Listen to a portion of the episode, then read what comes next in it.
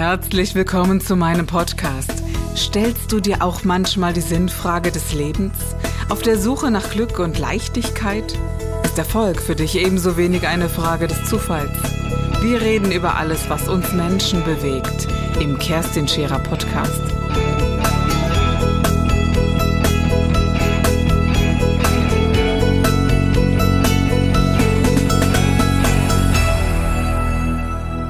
Ja, herzlich willkommen heute bei Scherer Daily. Jeder Mensch hat eine Krise. Mindestens eine, ich behaupte, mindestens sieben haben wir zu durchschreiten. Die einen mehr, die anderen weniger. Und heute habe ich einen Gast, der ein ziemlich tiefes Tal durchschritten hat, um es gelinde auszudrücken und Erfahrungen gemacht hat, von denen man wahrlich behaupten kann, wer das geschafft hat, der schafft alles im Leben. Darf ich das so sagen, Marc? Marc Chapotier heute Morgen in meiner Sendung. Schön, dass du da bist. Ja, äh, vielen lieben Das kann man sagen, oder? Man kann das sagen, ähm, aber ich glaube, es kommt immer wieder Krisen im Leben, die einen immer wieder auf die rechte Bahn rücken. Ja, wo man auch so denkt, das äh, habe ich noch nicht erlebt, braucht die Welt eigentlich nicht, aber genau. da muss man dann durch. Ich genau. glaube aber auch, dass das so die größten Entwicklungsschritte sind, mhm. die wir Menschen zu durchschreiten haben, oder? 100 Prozent. Ja. Und das unterstützt auch, weil wenn man ja mal zurückblickt und sich zurückerinnert und sich sagt, boah, das habe ich mal früher geschafft, dann werde ich das heute auch schaffen. Marc, dürfen wir zurückgehen in die Zeit, Sehr in der du eine Diagnose bekommen hast, die ja ganz, ganz viele Menschen und wie ich finde, immer mehr Menschen bekommen. Es ist fast so, als ob äh, Krebs, für mich ist es so die Pest des letzten und dieses Jahrhunderts. Es mhm. ist so, dass ich weiß nicht, ob das äh, bei ganz vielen so ist, aber ich höre immer wieder, ich habe eine Krebsart, die kennt kaum jemand oder mhm. die, da wissen die Ärzte noch nicht oder die kennen sie nicht und man versucht. Wie war das bei dir damals, als du eine Diagnose bekommen hast? Ja, das war, also man kann sich vorstellen, man sitzt da beim Arzt im Krankenhaus. Warst du wie alt? Ich war 26. Okay. Heute bin ich jetzt 32, also vor sechs Jahren. Und zu dem Zeitpunkt war ich ja Geschäftsführer in der GmbH mit 24 schon geworden, zwei Jahre lang Gas gegeben ohne Ende, wollte die Erwartungen erfüllen, wollte die Anerkennung haben im Außen und habe wirklich da, ja, im Grunde von morgens bis abends durchgearbeitet, aber nicht wirklich meine Herzangelegenheit, äh, ja, das getan in meinem Leben, was ich tun wollte egal, auf jeden Fall das Gefühl, um wieder auf deine Frage zurückzukommen, das Gefühl, wenn man beim Arzt bzw. im Krankenhaus sitzt, in so einem Raum, wo man isoliert wird, wo die Ärzte sofort sagen, Herrn Chapoutier, Sie sind sofort jetzt isoliert, Sie dürfen keinen Kontakt mit anderen Menschen haben, Ihre Blutwerte sind so extrem niedrig, so schlecht, dass Sie an einem Infekt sterben könnten oder an innere Blutung, deswegen hier müssen wir ganz extrem aufpassen.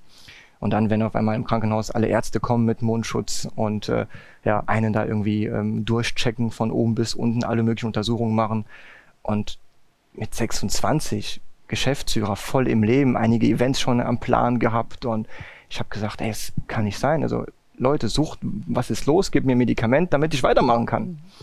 Und da ging halt sechs Stunden, wo ich in diesem Raum war und irgendwann mal bin ich, wie ich auf gut Deutsch gesagt, ausgerastet und habe denen gesagt, ey Leute, jetzt sagt ihr mir, was ihr denkt, was ich habe, sonst gehe ich jetzt wieder, weil ich muss arbeiten. Und die haben zu mir gesagt, ja, Herr Chapoutier, beruhigen Sie sich bitte einmal, wir dürfen eigentlich nicht sagen, was wir vermuten, aber damit sie hier bleiben, wir vermuten, sie haben Leukämie. Was Geschichte. Beziehungsweise, ich weiß ja nicht, wie es dir in diesem Moment ging. Ähm, ich glaube, ab dann hörst du doch fünf Minuten erstmal nicht mehr, was gesagt wird, oder? Das ist ja so ein System, was einsetzt. Wir Menschen hören die Diagnose, aber ab dann, dann hörst du erstmal nicht mehr so richtig zu. Kannst du gar nicht, ne? 100 Prozent. Ist ja genauso, wie wir es von den Filmen kennen. Ne? Mhm. Wenn man solche Situationen sehen, dass auf einmal im Hintergrund die Geräusche ganz so, ganz so anders werden, so ganz, ganz, ganz dumpf werden und auf einmal hört man nur noch Leukämie, Leukämie, Leukämie, Leukämie. Mhm.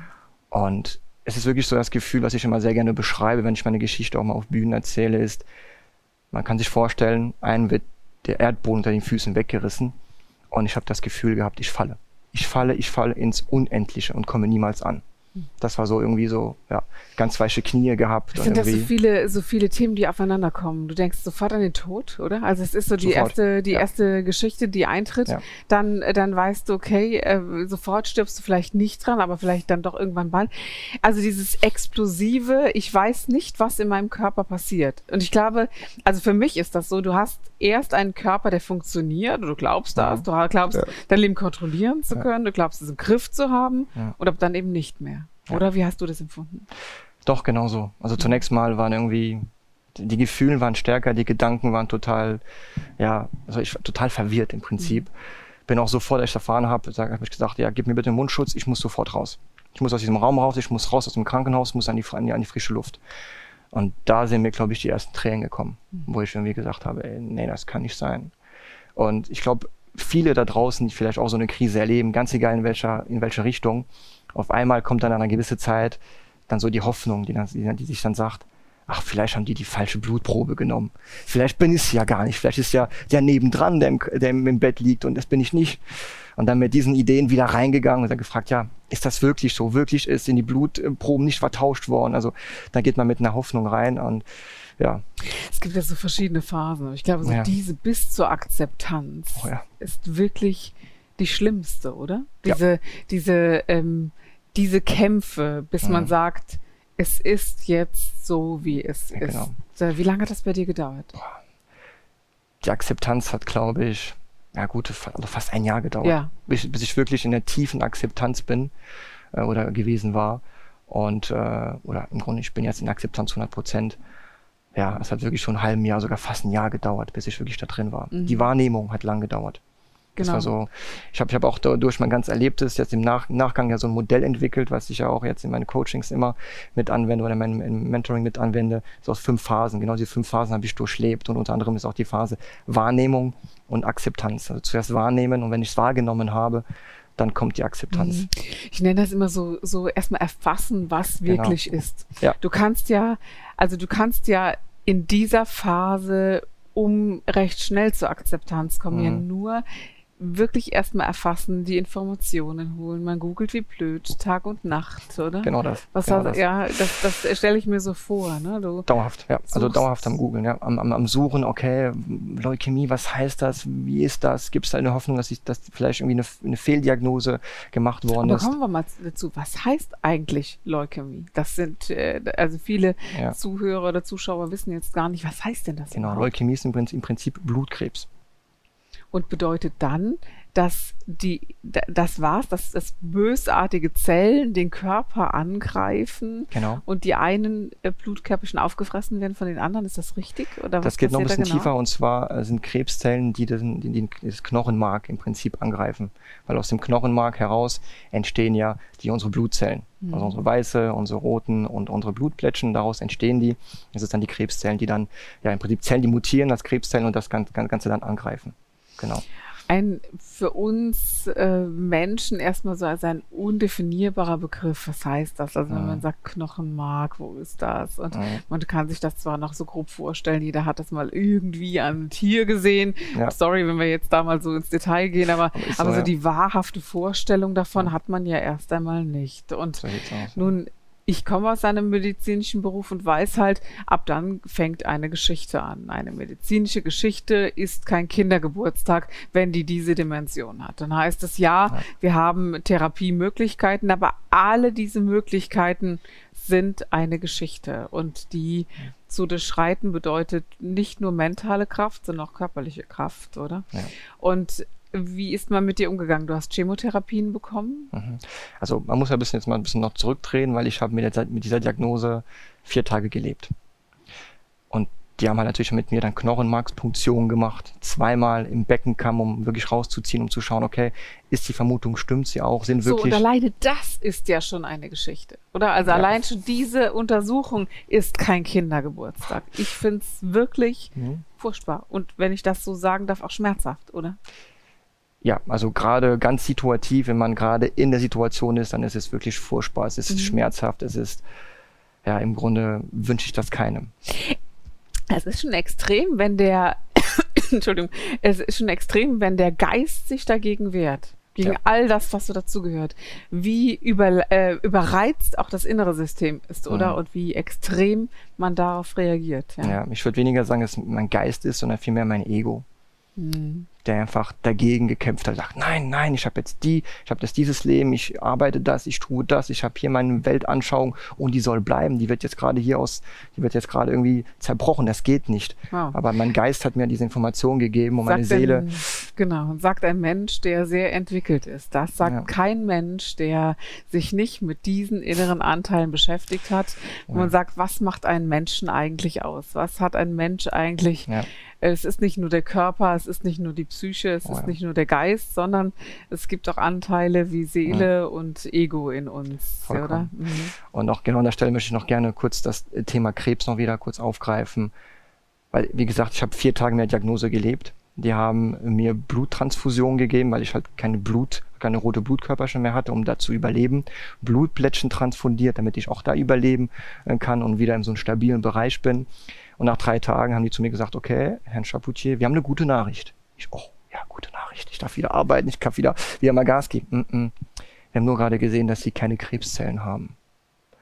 Und das war für mich so, oh, keine Krebszellen. Auf einmal so wie ein Stein von mhm. Herzen gefallen. Ich, ich bin gesund. Ich bin wieder gesund, ja. alles gut. Dann habe ich gesagt, gut, dann gib mir ein Medikament, damit ich schnell wieder gesund werden kann und wieder schnell mhm. arbeiten kann, weil ich habe ein Unternehmen zu führen. Meine Familie hat eine Erwartung, weil im Unternehmen waren die Gesellschafter, war auch meine Familie, war mein Onkel, der in Südfrankreich ein ganz großes Weingut hat, der investiert hat, der an, an mich glaubt.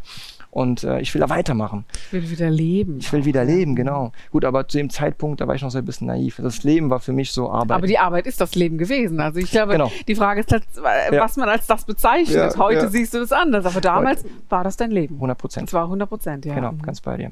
Ja, und dann habe ich äh, sechs Wochen lang so, so irgendwie in einem Situation, also ich habe eine Situation gehabt, wo ich nicht ganz wusste, was habe ich denn jetzt? Was ist denn da los? Hab wirklich da, wie du gesagt hast, ganz viel gegoogelt und gesucht, mit was könnte es denn sein, wenn es keine Leukämie ist. Und nach sechs Wochen habe ich dann die Ausschlussdiagnose bekommen, ja, sie haben eine ganz, ganz, ganz seltene Autoimmunerkrankung, die im Grunde fast wie eine Leukämie ist, nur dass es keine Krebszellen sind, sondern es ist ihr eigenes Immunsystem, greift die Knochenmark an. Toll. Oh Gott, okay. Also wie toll, sage ich jetzt wirklich im übertragen Sinne, mein Gott, was ist jetzt besser? Ist das nicht wie Pest oder Cholera? Doch schon. Ne? Genau das. Ja. Das ist genau das, wo ich dann gedacht habe, oh gut, ja kein Problem.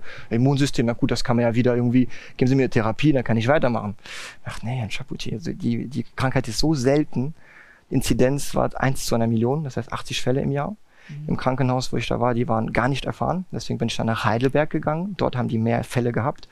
Ich weiß, ich springe jetzt. Aber ja. wenn du dich so beschäftigt hast, und das spürt man, das sieht man, das merkt man dir an, das sieht man in deinen Augen. Wenn wir jetzt wirklich überlegen, äh, warum haben wir heute so extrem viele neue, extrem aggressive, extrem temporeiche äh, Krankheiten sie sind ja schneller. Also sie, ja. sie, wirken schneller im Körper negativ, als es, wenn ich das mal so sagen darf, vor 20 Jahren war. Ja. Hast du heute eine Idee, warum wir Menschen ja. so extrem krank werden? Ich habe für mich so mein Glaube oder so mein, mein Glaube da entwickelt, was mir immer wieder hilft, auch wieder heute im Leben immer wieder im Gleichgewicht zu bleiben. Und zwar, wir haben in den letzten Jahren, das sehen wir auch in der Landwirtschaft, das sehen wir in allen möglichen Bereichen mhm. der Wirtschaft, wir wollen künstlich alles mehr, noch, dass alles noch viel, viel schneller wächst. Es muss alles viel, viel schneller wachsen, als es eigentlich normalerweise wächst. Die Natur muss schneller wachsen, als sie normalerweise wächst. Und sie muss so perfekt sein. Und sie muss so perfekt mhm. sein. Und das überträgt sich auf uns Menschen, weil wir, so, wir sind noch ein Stückchen der Natur. Wir, wir gehören ja zur Natur. Mhm. Und Menschen, die zu schnell wachsen wollen, irgendwann mal entsteht ein Systemfehler ich finde, dass wir so diesen, diesen Verbesserungs-, also ich glaube, dass, dass wir Menschen grundsätzlich ein Mehrwohl und ein Verbesserungswohl haben. 100%. Das ist völlig legitim, genau. ja?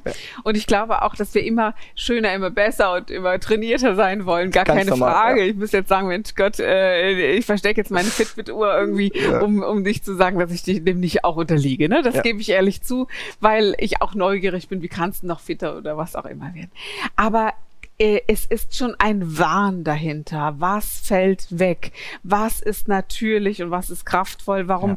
warum darf es das alles nicht mehr geben, oder? Mhm, vollkommen. Das ist ja, ist ja, genau der Punkt, mhm. dass Wachstum ja sowieso ein Grundbedürfnis ist, beziehungsweise ist eine Evolution ja so vor, äh, mhm. vorgegeben und bedingt und äh, das dürfen wir so akzeptieren. Nur irgendwann mal müssen wir auch mal Pausen einbauen. Wir dürfen auch mal, mal zurücklehnen und sagen, okay, ich bin bis dahin gewachsen und jetzt komme ich mal wieder entspanne mich wieder mal. Mhm. Marc, das fehlt. Ich glaube ja, dass wir nie grundlos krank werden, sondern ja. ich glaube, dass es in unserem äh, Geist, in unserer Seele vorher immer einen mhm. Grund gab und mhm. eine Intention, warum diese Krankheit eintritt. Wenn ich so fragen darf, was in dir war der Anlass zu sagen, ich will das so nicht mehr leben? Oder darf ich das überhaupt so sagen? Dass es etwas in dir gab, zu sagen, das ist nicht mein Leben. Ja. Hol mich heraus. Ja. Denn ich habe nicht das Leben geführt, was ich wirklich ganz tief in mir wollte. Ich habe das Leben geführt, was mein Umfeld von mir erwartet hat. Mhm. Das heißt, ich habe nur die Erwartungen erfüllt. Und so das Kollektivdenken auch zu haben, es ist schon cool, das Auto zu fahren, das Haus zu haben, das Geld zu generieren, aber das bist nicht du. Genau, oder? das ist mm. genau das Ding. Wenn man gerade mit 24 Grad seinen Masterabschluss in der Tasche hat, nicht so ganz weiß wohin und auf einmal kommt der Onkel um die Ecke der in Südfrankreich ein Weingut hat. Der ist 19, also der hat das Weingut 1990 von meinem Opa abgekauft und ist daraus extrem groß gemacht. Also er hat, teilweise gehört er zu den 50 besten Winzer der Welt, ist Multimillionär und mit 24, man startet ja gerade ins Berufsleben, nach was suchen denn die 24-Jährigen, die 20-Jährigen? Die suchen nach Karriere, nach Geld, nach Reichtum, nach Stabilität, nach Sicherheit. Nicht alle, aber viele. Aber ja, ja. Und in meinem auch, Fall war das ich, so. Ich stelle mir das auch so vor. Also ein französisches äh, Weingut ist doch etwas Schönes. Es produziert ja, ja etwas sehr Leckeres, um es mal ganz banal zu sagen. So es hat auch einen gewissen Style. Es ja. hat ein äh, es gibt auch ein Lebensgefühl, das sich erst auch ja. mal positiv anhört. Also es, es, dieser gesamte Vertrieb und das Unternehmen, das ist ja, das, das ist, ist erstmal separiert. Also ich glaube, Vollkommen. mit 24 überreißt man noch nicht wirklich, was bedeutet das alles, oder? Kann man das schon? Nee, kann man nee. nicht. Nee, nee, kann man nicht. Genau. Und nicht. was genau hat dein Onkel dir angeboten damals? Der hat gesagt, Marc, du kannst perfekt Französisch, du kannst perfekt Deutsch. Okay, du hast Sportwissenschaft und Gesundheitsförderung studiert, aber du kannst damit doch kein Geld verdienen. Und zu dem Zeitpunkt wollte ich ja Geld verdienen. Ich wollte ja endlich mal finanziell unabhängig werden. Na klar. Und dann habe ich gemeint, pass auf, wir gründen eine GmbH. Die Familie kommt rein als Gesellschafter. Wir bringen Kapital rein und du darfst Gas geben. Mhm. Und ich habe gesagt, ja, aber mit 24, ich habe keine Ahnung, noch nie gemacht, kein Problem. Wir sind da, wir unterstützen dich. Denn mein Onkel hat ja mehrere Firmen. Meine Eltern, meine Mama und äh, mein Stiefpapa haben auch mehrere Firmen. Und die haben gesagt, Marc, du bist doch in einer Unternehmerfamilie geboren wir unterstützen dich. Du kannst jederzeit immer fragen. Für mich war so klar, klar. Ich habe hier so ein Auffangnetz. Und dieser Onkel hat keine Kinder? Doch, hat zwei Kinder. Hat zwei Kinder. Genau, zwei Kinder. Aber die jetzt heute zum Beispiel jetzt unter anderem das Unternehmen jetzt führen oder Unternehmen unter, in, in, im Plural führen. Ah, okay. Ja. Aber es hat schon angedockt in einem Teil von dir, der sagt, klar, wenn ich Gas gebe, dann ich auch, oder? Also es gab schon diesen Teil in dir, der auch, der das schon auch wollte. Ne? Natürlich, klar. Ja, klar. Ich genau. wollte es. Ich wollte es. Mein Ego wollte es. Mhm, genau. Wann war der Punkt, wo du gemerkt hast, es gibt einen Teil in uns, der sich Ego nennt, mhm. gegen den ich selber irgendwann immer verlieren werde? Das war in der Tat erst nach meiner rettenden Therapie, nach meiner Knochenmarktransplantation, die mich gerettet hat.